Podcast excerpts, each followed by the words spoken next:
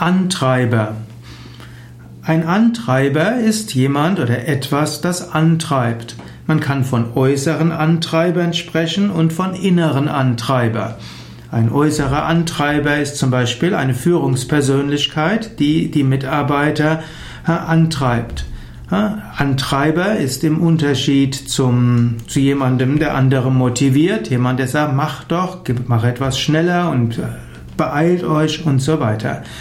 Ein guter Motivierender würde erklären, warum es wichtig ist, das zu tun und wird andere ermutigen, wird sie fragen, was sie brauchen, damit sie das tun können, was zu tun ist.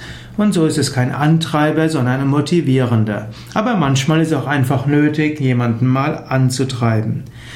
Im spirituellen oder auch im psychologischen Kontext sind die inneren Antreiber wichtig. Menschen haben auch innere Antreiber. Sie haben zum Beispiel verinnerlicht, was die, was die Erwachsenen früher gesagt haben, als man Kind war.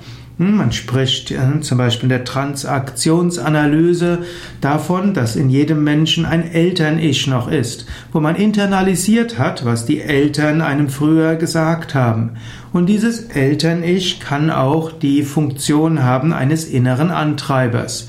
Zum Beispiel, der innere Antreiber kann heißen, mach schnell oder auch äh, du musst vollkommen sein, alle müssen dich mögen.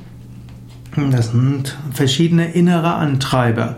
Oder auch äh, du musst gut sein, mach schnell, äh, sei gut, sei perfekt, sei liebenswert und so weiter, das sind innere Antreiber. Es gibt einen Eintrag im Yoga Vidya Wiki über innere Antreiber, wo dort recht viel steht, auch über den Umgang mit inneren Antreiber. Denn letztlich ist es gut, innere Antreiber zu haben, die einem von innen heraus motivieren und antreiben.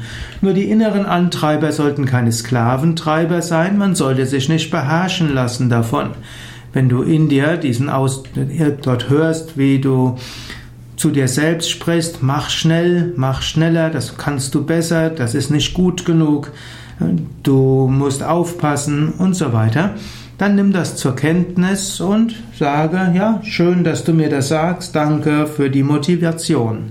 Du kannst die inneren Antreiber einfach zur Kenntnis nehmen. Wenn du hörst, wie in dir eine Stimme sagt, das musst du besser machen, das kannst du besser machen, das ist nicht gut genug, kannst du sagen, einfach nur Danke für die, danke für den Vorschlag oder danke für die Motivation oder danke für die Energie, die du mir geben willst. In dem Moment, wo du dankst für deine inneren Antreiber, wirst du nicht mehr von ihnen beherrscht. Dann bist du zur Führungspersönlichkeit und die inneren Antreiber sind nur noch Motivatoren, aber nicht mehr deine Sklaventreiber.